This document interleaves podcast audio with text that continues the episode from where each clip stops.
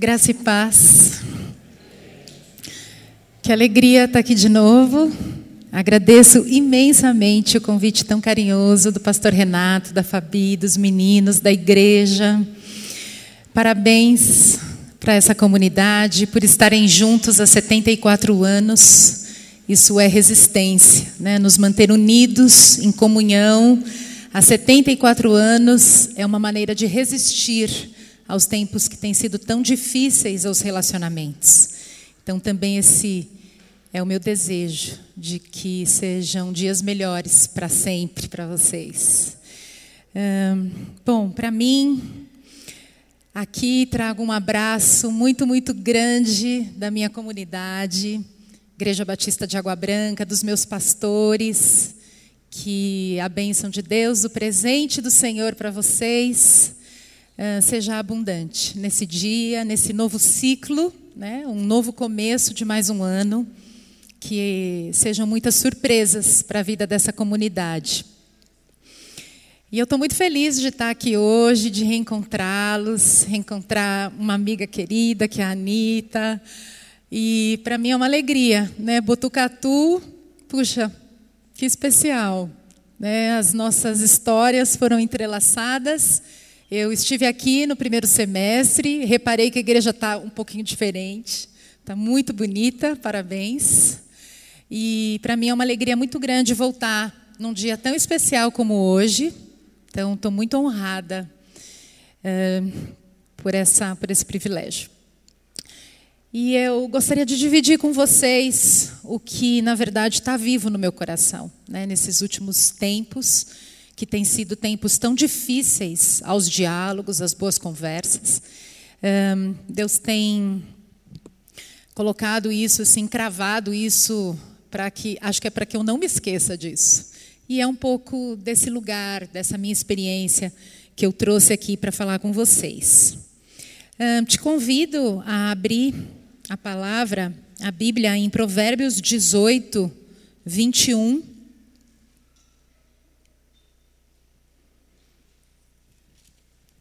Eu vou ler na Bíblia a mensagem, mas acho que nós temos ali também na outra tradução, eu vou ler as duas, porque se complementam. Diz assim: As palavras matam e geram vida. Podem ser veneno ou um doce de primeira. Você é quem decide. Na NVI diz que a língua tem poder sobre a vida e sobre a morte. Os que gostam de usá-la comerão do seu fruto. Duas coisas me chamam muito a atenção nesse versículo. Uma delas é o poder que as palavras têm. Deus chama a nossa atenção a respeito da importância das palavras. Porque o nosso Deus é um Deus que fala. Ele, inclusive, diz, através de Jesus, que as suas palavras são espírito e vida. Nós somos o povo da palavra. Isso é um privilégio para nós. Nós somos esse povo, o povo da palavra. Como a música foi cantada, uh, essa última música, um de nós, nós somos, aprendi isso com meu pastor, como pequenos cristos. Então imagine Botucatu inundada de pequenos cristos. Isso é uma revolução a revolução do amor, da generosidade, das palavras de vida. E eu acho tão interessante porque a Bíblia, em inúmeros versículos, ela garante para nós que Deus gosta de conversar. Tem um versículo que Deus diz assim, no Velho Testamento: Vinde, venham, arrazoemos. Ou seja, venham, vamos conversar, vamos resenhar como os meus pastores gostam de falar. Deus não tem medo das conversas difíceis. Deus não tem medo de ser confrontado, muito pelo contrário, ele nos convida amorosamente às conversas.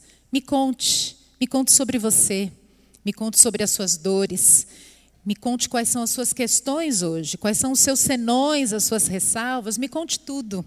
Né? Esse é o nosso Deus disponível às conversas. E Deus, ele nos orienta em toda a palavra a respeito das conversas. Há uma sabedoria bíblica que transborda esse livro, que é a minha intenção partilhar um pouco com vocês do que eu tenho discernido e aprendido. Um, algo muito importante que a palavra nos diz é: há poder de vida e de morte nas nossas palavras. E isso é muito, muito forte e muito sério. Pensar errado, pensar diferente, melhor dizendo, não é errado e também não é pecado. Então a grande questão para nós aqui é como é que a gente vai lidar quando as pessoas pensam diferente de nós. Não dizer que estão erradas, mas sim acolher essa diferença. De que pode sim estar tudo bem e nós caminharmos juntos em meio às diferenças. A palavra, ela nos orienta a respeito disso, de que generosidade, de que gentileza é uma característica das nossas conversas, desse povo que tem, que é considerado o povo da palavra. Então eu acho muito interessante porque onde nós estamos hoje? Qual é o nosso cenário atual? Nós adoecemos nas relações porque as nossas conversas ficaram tóxicas. Conversas tóxicas, a palavra diz, adoece, pode inclusive matar, traz ruptura. Então hoje é necessário, é preciso que a gente se reeduque, reaprenda a conversar de forma gentil, de forma generosa, de acolher a necessidade que está por trás da palavra do outro mesmo que seja da palavra violenta. Há uma teoria na mediação de conflitos, eu sou mediadora, eh, não sou pastora, eu sou mediadora de conflitos. Eh, há uma teoria que diz que as palavras violentas são gritos, são expressões de feridas abertas. Então, hoje, que desafio para nós escutar essas palavras, carregadas de violência é escutar as dores. Então, que sejamos mais acolhedores das dores e das histórias, considerando que essas palavras violentas são só expressão disso. Então a gente não pode parar na palavra violenta. A gente tem que pensar que por trás dessas palavras violentas há sim uma história, e normalmente uma história de muita dor.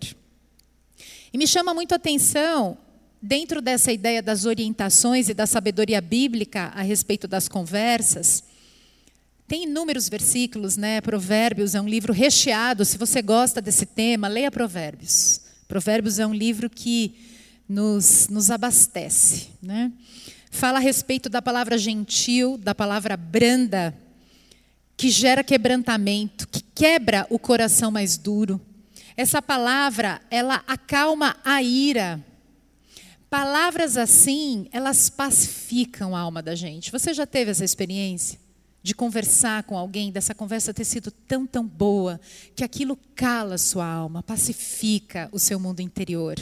E é o que Jesus faz conosco. Né? Jesus pacifica a nossa alma, para que então a gente possa sair por aí sendo pacificadores. Nós somos pacificadores. Né? Nós somos discípulos daquele que é o grande referencial da não violência, daquele que é Jesus, que é o príncipe da paz. Então, nós somos seguidores do príncipe da paz. dentro dessa ideia das conversas generosas, do acolhimento,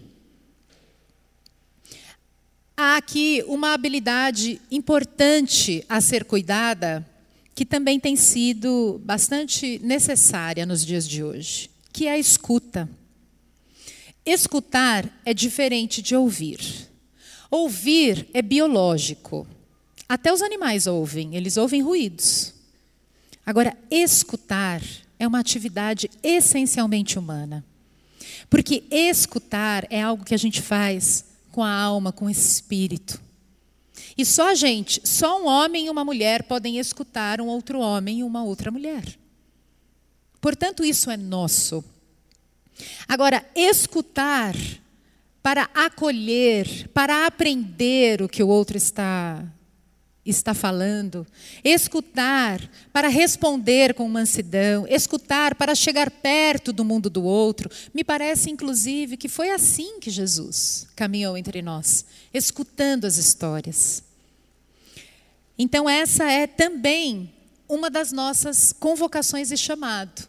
Né? Quando a gente conhece Jesus, que é o príncipe da paz, que é o mestre da escuta, nós devemos ser como ele também nos tornarmos esses escutadores. E nós sabemos quanto disso hoje é necessário e urgente. As pessoas estão muito carentes de serem escutadas. Mas é essa escuta, com essa qualidade, é uma escuta que está atenta, que está preocupada, que se importa. Eu digo que eu conheci essa escuta na minha casa. Foi com o meu pai. Meu pai foi o primeiro mediador da minha vida. E foi na sala de casa que eu tive minha primeira experiência dessa escuta, dessa escuta atenta. Eu me lembro, eu era adolescente e devia estar lá muito agitada, como uma boa adolescente, e, e com muitas coisas para reivindicar e querendo um monte de coisa. E eu me lembro do meu pai sentar comigo e de ali, na mesa da sala, ele me escutar. E ele não falava muita coisa. E ele me escutava e me escutava. E eu imagino que eu devia dizer um monte de coisa que não devia ser necessariamente boa de ser ouvido. E ele não desistiu de me escutar. E aquela escuta do meu pai, aquela escuta amorosa, aquele silêncio amoroso, atento, comunicou para mim tantas coisas de que eu importava, de que a minha história importava, de que as minhas questões importavam, de que a minha existência é digna acima de todas as coisas. E aquilo me marcou de um jeito tão profundo que eu quis me tornar uma mediadora. Eu quis me tornar uma escutadora, que é uma das coisas que na mediação nós fazemos, que é escutar as histórias. Escutar o que está por trás das palavras violentas, sabendo de que uma palavra violenta muitas vezes esconde uma necessidade, um grito de dor e uma ferida. E aquela escuta, muita gente fala assim para mim, mas só escutar, Priscila, e não fala nada. Eu falei, então, a escuta fala muita coisa. A escuta fala muita coisa. A escuta abraça, ela acolhe.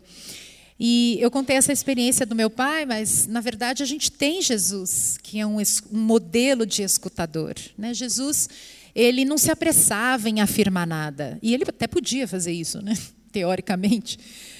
Um, ele não se apressava em dizer a opinião, ele não se apressava em dizer a respeito do outro, se está certo, se está errado.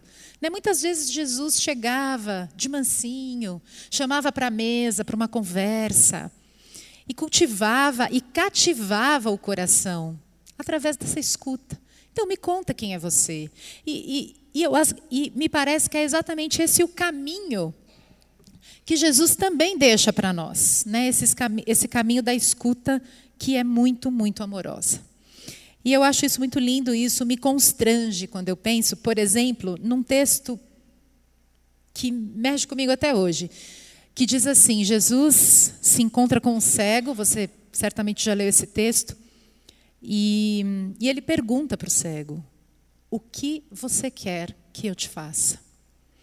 E esse texto mexe comigo porque, de certa forma, parece óbvio. Como assim, Jesus? Você está perguntando para um cego o que você quer que eu te faça. Não está na cara, Jesus, o que esse cego quer que o Senhor faça? Então, não, né? Olha que lição que Jesus dá para nós. Não, não está na cara. Porque se essa necessidade é dele, a fala é dele. E a escuta é minha. Então, sim, a gente pergunta de forma amorosa: o que você precisa? Como eu posso te ajudar? Isso é muito lindo, né? porque não é impositivo, não é violento, porque é respeitoso. Se até Jesus fez isso, perguntar para um cego o que queres que eu te faça, dando a oportunidade para que esse cego se conecte consigo, fala: olha, eu quero ser curado, porque ali essa, essa, é a minha interpretação, é o meu discernimento. Quando Jesus faz essa pergunta e aquele cego tem a, a possibilidade de refletir sobre o que ele realmente quer, Jesus está garantindo para ele que há, apesar da cegueira, e da, da possível cura sobre a cegueira, há um reconhecimento de uma existência que é anterior. Antes de ser uma pessoa que não enxerga, ele é um ser humano, ele é um filho amado de Deus. Então, sim, me diga o que você quer que eu te faça. E aí aquele cego teve uh, a sua existência é, reconhecida diante de Jesus. Eu acho isso muito lindo. E é o que muitas vezes a nossa comunicação generosa gera nas pessoas um impacto transformador. Porque não é sobre mudar ou sobre resolver a vida do outro, mas é sobre fazer companhia, ficar perto, ouvir, escutar as histórias. E sim, se for o caso, perguntar em algum momento: posso te ajudar de algum jeito? O que queres que eu te faça? E aí a pessoa vai ter a condição de responder para nós. Então, isso, isso é um convite um, que Jesus, nas Escrituras, coloca para nós. Tem uma outra parte dentro desse texto, não, o texto já saiu, mas não há problemas, que fala a respeito. Eu, eu, eu lendo aqui na tradução da mensagem, diz assim: as palavras matam e geram vida. Podem ser veneno ou um doce de primeira. Você é quem decide. Também me chama muito a atenção que a responsabilidade no falar é de cada um de nós. Todos nós somos responsáveis por aquilo que falamos, por aquilo que comunicamos, porque há um resultado na nossa comunicação, que é vida ou é morte. E isso é muito, muito sério. Então, sim, nós somos responsáveis pela nossa comunicação no presencial, bem como no virtual. O que postamos, o que comentamos nas redes sociais, os emojis, as imagens que trocamos, nós nos responsabilizamos sim por aquilo e também pelo impacto que isso pode gerar no outro. Então, muitas pessoas hoje me perguntam a respeito da comunicação generosa nas redes sociais e é algo muito novo para todos nós, né? Essa revolução tecnológica que a gente está vivendo. A gente não viveu isso antes, então a gente não tem um parâmetro anterior. Então a gente está construindo e aprendendo com isso. Mas eu tive um insight um belo dia e eu falei o seguinte: olha, se o que você diz presencialmente para essa pessoa, você também diz virtualmente, esse é um bom critério. Agora, se o que você pensa em dizer virtualmente, você não diria se fosse presencialmente, Pense sobre isso. Pense sobre isso. Se de fato é algo que você deve dizer. Então, não há nenhum filtro né, nas redes sociais para a nossa comunicação e a gente se sente muito liberado de dizer muitas vezes o que pensa e o que sente, sem lembrar que há um outro do lado de lá que vai receber essa mensagem e que isso vai gerar um impacto. Então, nós somos responsáveis por isso, sim. Talvez, se a gente tivesse um pouquinho mais de consciência, não fosse tão violento esse momento que a gente vive nas redes sociais. Né? Então, é, esse é um bom critério para nós. O que eu falo no virtual tem que ser a mesma coisa que eu falo no presencial. Também há uma outra orientação bíblica a respeito das conversas, que é não se constrói a paz sem a verdade.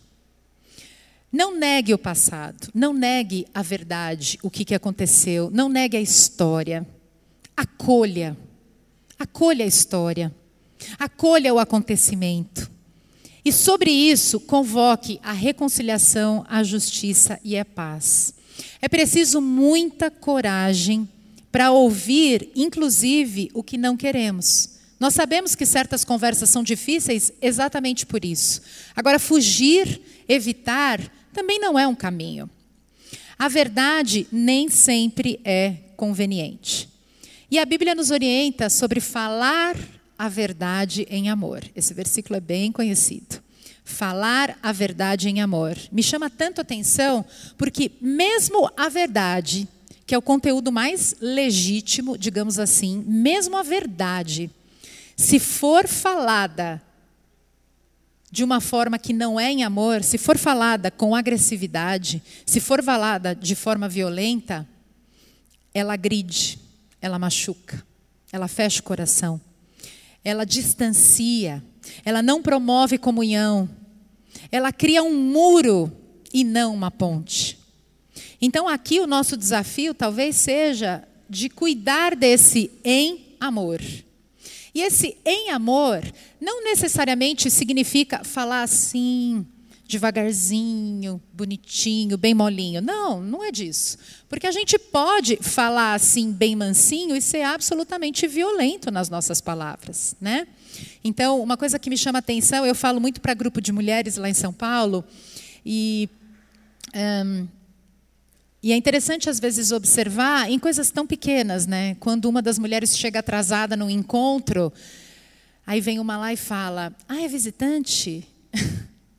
Aí você fala: Não, cheguei atrasada. Ou então, você sabe que eu não sou visitante. Esse é visitante é uma fala muito violenta, porque é alguém da comunidade que não conseguiu chegar no horário, é alguém da comunidade que teve um problema e não veio nos últimos encontros.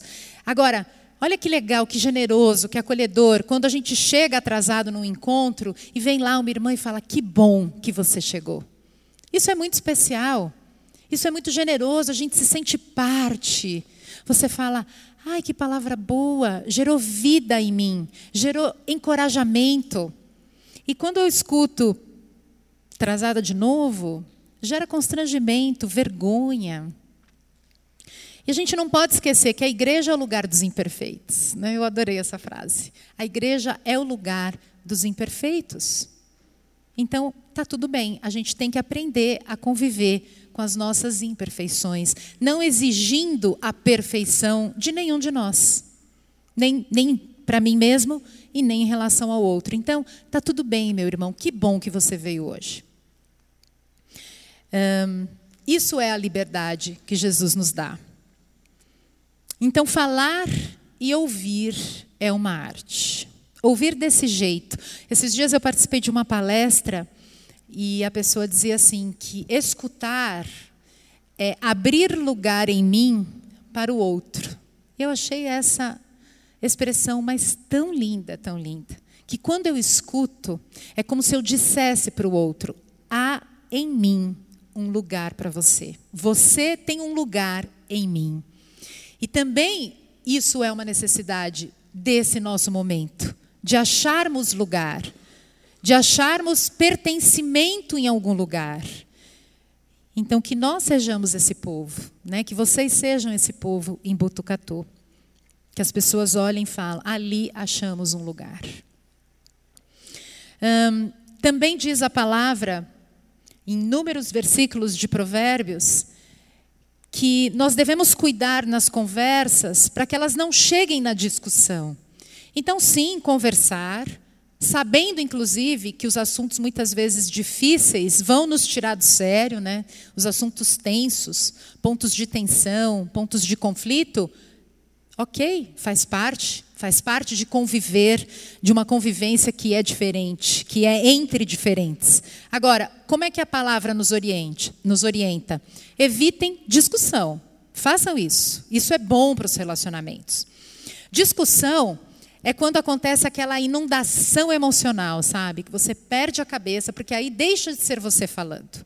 É como se essa persona raiva fosse ali à frente e começa a descascar, né, a despejar lama no mundo do outro, no mundo que é sagrado do outro. E você perde a sensatez. Então, muitas vezes, sim, ser generoso é levar desaforo para casa. Muitas vezes é isso. Parar a conversa antes de chegar à discussão é algo precioso nos nossos relacionamentos. E aqui eu quero dizer, nos nossos relacionamentos, inclusive de maior intimidade, com meu marido, com as minhas filhas, com os meus amigos. Isso é saúde para os relacionamentos. Isso dá sustentabilidade aos relacionamentos. Porque o que nós queremos é uma qualidade de vida relacional. A gente não quer um relacionamento adoecido.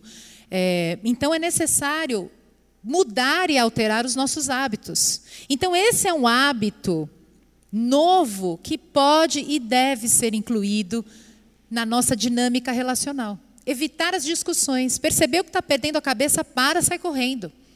Faz uma pausa, vai tomar um café, vai tomar um banho, sai da casa.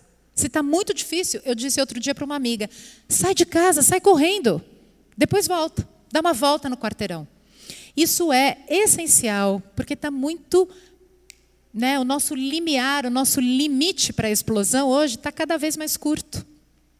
E aí, um, essa inundação emocional, a gente sabe o que significa uma inundação de lama, a gente sabe que mata inclusive as pessoas, né? Haja vista os nossos acidentes aqui no Brasil, em Mariana e Brumadinho. Né? Uma inundação de lama faz estragos irreversíveis, irreparáveis. Mesmo que depois você peça perdão, os estragos muitas vezes não são possíveis de retornar.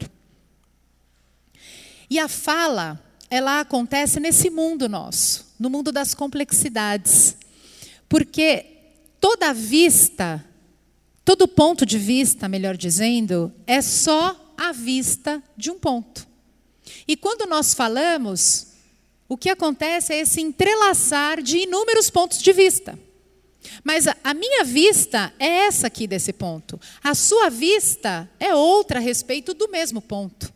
E quando nós falamos, muitas vezes nós trocamos os nossos pontos de vista, que certamente serão diferentes.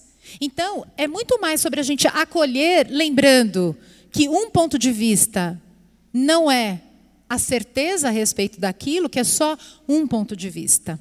Então, isso é complexidade. A gente convive nesse mundo da complexidade. O diferente, então, quando a minha irmã vem e compartilha o ponto de vista dela a respeito dessa garrafa, é certamente diferente do meu a respeito da mesma garrafa. Então, o diferente que ela vai me trazer, a crença ou o pensamento diferente, não significa que está errado, não significa que é pecado, não significa que é mal, significa que é diferente. E eu não preciso julgar como errado, eu posso acolher, como quem acolhe as diferenças que existe no mesmo corpo. Eu acho tão lindo uh, quando a Bíblia fala a respeito, detalhadamente né, em Coríntios, a respeito do corpo. Olha, o corpo é plural. Nenhuma parte é igual no corpo. A mão tem uma função, o pé outra, o olho. Então não dá para a gente esperar que num corpo sejamos todos iguais, enxerguemos do mesmo jeito, mas a gente precisa sim de unidade. E quem dá unidade não é o corpo, é o espírito que habita o corpo. É o Senhor do corpo. Né? Então, quem dá unidade para a PIB aqui de Botucatu é o Senhor Jesus, é o Espírito Santo. Esse é o ministério do Espírito Santo, inclusive. Então, para nós, cabe acolher as diferenças de todos esses membros que pertencem ao mesmo corpo. As palavras, meus irmãos, assim como as histórias, são sagradas. Quando você estiver diante de uma pessoa, faça perguntas que sejam perguntas reconciliadoras. Né, tem uma historinha é, muito simples, mas muito incrível, que duas vizinhas se encontraram no elevador. E aí, uma estava lá saindo para passear com seu cachorrinho, e ela virou para outra vizinha e falou: você gosta de cachorros? Você gosta de animais? E a vizinha, outra, respo resolveu responder, né? Dizendo: Não, odeio animais. E essa daqui ficou chocada. E nesse momento, imagina, nesse momento, dentro dela se ergueu um tribunal. E um tribunal faz o que, basicamente, minha gente? Julga o outro. E ela, no mesmo momento, diz que já começou a ter pensamentos de: Nossa, que mulher insensível mas que mulher desumana, não gosta de pequenos animais tão indefesos, tão inocentes. E ali ela tinha dois caminhos. Ela podia ficar nesse lugar do tribunal e do julgamento, ou ela podia voltar e falar: por que é que você não gosta de animais? E na história, o final é feliz. Ela pergunta. E ali ela tem a oportunidade de ouvir uma história. E aí nós dizemos na mediação que é nesse momento que começou o diálogo, não antes. Então, nem toda conversa é diálogo. Olha que interessante. Porque o diálogo precisa do outro, da interação do outro. Simplesmente chegar diante de alguém e falar tudo o que eu penso, tudo o que eu sinto, isso não é diálogo, gente. Diálogo é interação. É como se a gente estivesse fazendo algo juntos.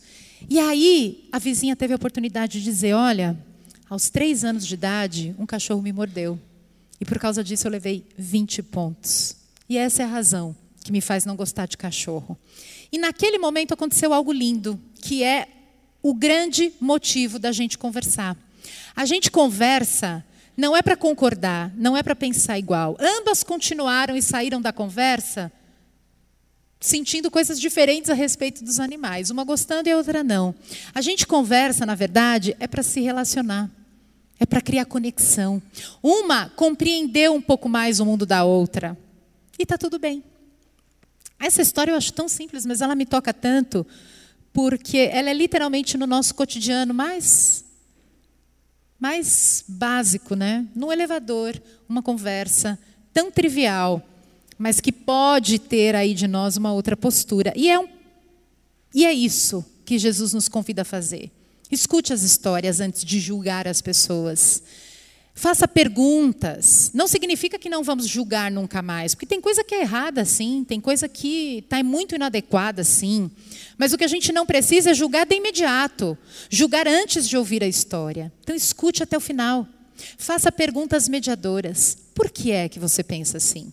Qual é a razão que te fez pensar ou achar isso? E eu observo muito interessante de que nos últimos tempos as nossas conexões, por conta de inúmeras divergências, inclusive políticas, têm nos distanciado, né? tem adoecido as nossas conversas, tem intoxicado as nossas mesas de almoço. E não são poucas, são muitas histórias que eu escuto das pessoas falando: não falo mais com minha madrinha, rompi com o meu pai. E e eu fico pensando: que caminho é esse? Que caminho é esse?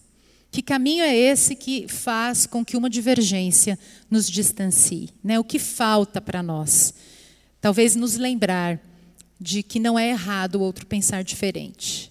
E aí a gente fica um pouco mais tranquilo para acolher essa diferença e muitas vezes até para não nos colocarmos mais nesse lugar. Né? Esse é um lugar que está gerando muita dor no relacionamento, de falar, olha, para preservar o nosso relacionamento, que é muito mais importante do que as nossas divergências, nós vamos não conversar mais sobre esse assunto.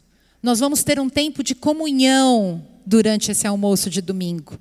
A gente pode fazer isso intencionalmente. São estratégias que muitas vezes eu aprendo na mediação que cabem hoje na nossa vida, no nosso dia a dia. Então, sabe que é um assunto tenso e polêmico? Vamos combinar. Olha, sem esse assunto, que a gente sabe que esse assunto vai nos levar para um lugar que a gente não gosta muito. Né? E a gente escolhe. Ah, então a gente não vai conversar mais? Não, a gente vai, mas a gente vai combinar quando a gente vai. Porque se o objetivo, por exemplo, é de comunhão, é de diversão, é de encontro, de reencontro, então não vai caber conversar assunto polêmico. Então a gente combina essas coisas, né? E, e, a Bíblia nos orienta a fazer acordos. Tem um texto lindo em Amós que diz assim: Como é que dois caminharão juntos se não fizerem acordo? Então, é o acordo que nos garante a caminhada juntos. E o acordo significa que, inclusive, a gente vai decidir não falar de certos assuntos em alguns momentos. Bom, é. A Bíblia ela é recheada, né, e nos inspira de forma tão especial. Eu quero ler com vocês agora um texto em Mateus 12,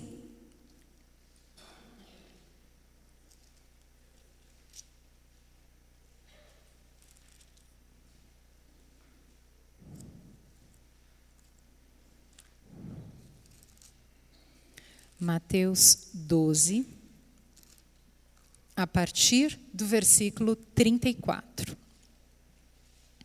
Eu vou ler na, na mensagem, mas nós temos aí também a tradução para você acompanhar.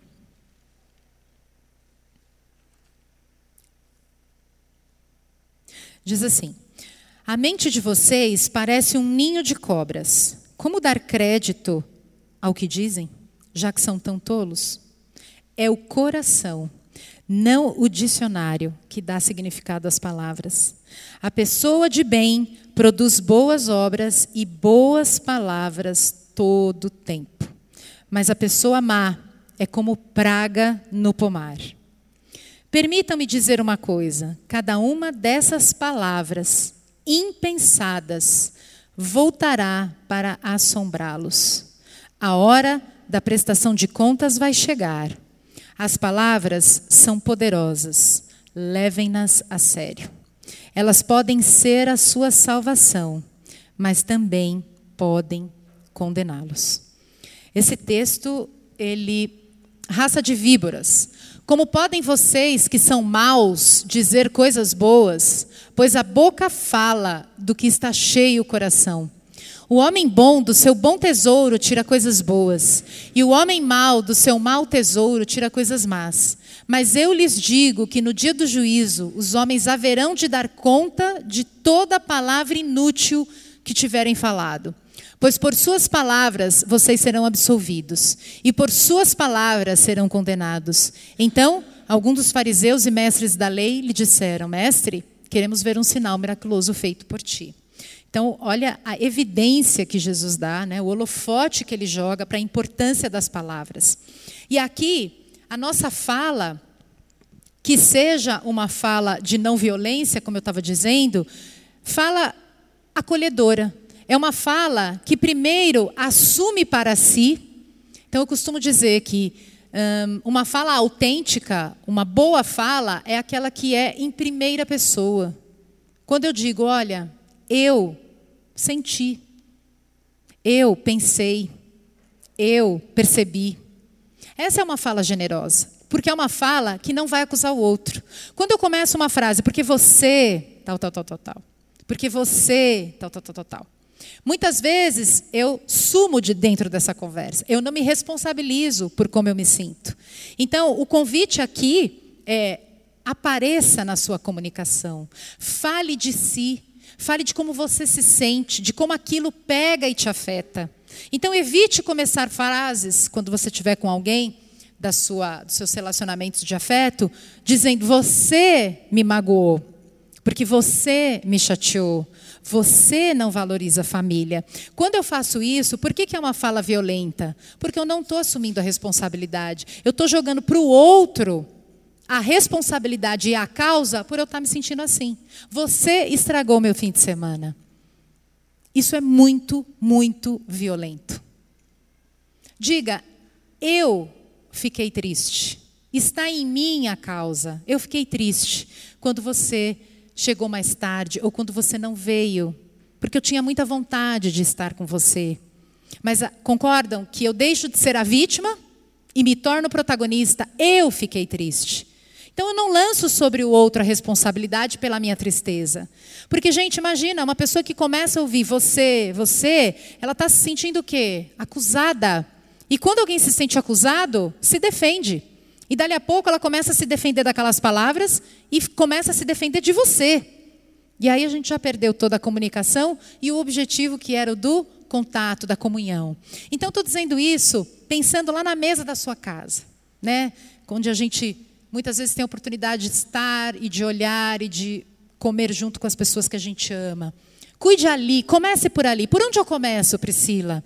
Comece por você e comece por aqueles que estão perto de você. Se for muito difícil, porque eu concordo que é um outro jeito bem diferente da gente atuar nas relações, escolha uma pessoa que você vai fazer diferente. Escolha uma pessoa que você vai falar, essa semana eu vou escutar essa pessoa desse jeito. Mas comece. Comece pequeno, até que esse hábito, até que essa pequena mudança se torne um hábito. E quando você menos imaginar, você não sabe se relacionar de um outro jeito. Bom, acho que era isso que eu queria dividir com vocês. E meu desejo é que as palavras temperadas de vocês transmitam graça na casa de vocês, para as pessoas que estão perto de vocês, para a cidade de Botucatu, que conhecer cada um de vocês. Use a sua boca para pronunciar a voz de Jesus nos seus relacionamentos. E a voz de Jesus, ela é doce, ela é acolhedora, ela é pacífica. Que realmente a gente possa construir uma cidade, um mundo menos violento, e mais generoso, a começar do nosso mundo interior, que é aqui que nós habitamos em primeiro lugar, e depois para a nossa casa, para o nosso entorno, para a nossa cidade. PIB, Deus abençoe vocês. Muito obrigada por esse convite, por esse tempo juntos. E esse é o meu desejo por vocês, para cada um de nós. E muito obrigada, Pastor Renato, mais uma vez. Amém.